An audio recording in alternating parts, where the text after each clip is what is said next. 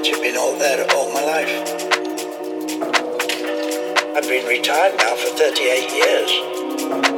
It always pleases me though that I can keep robbing the government, really, with, of my pension.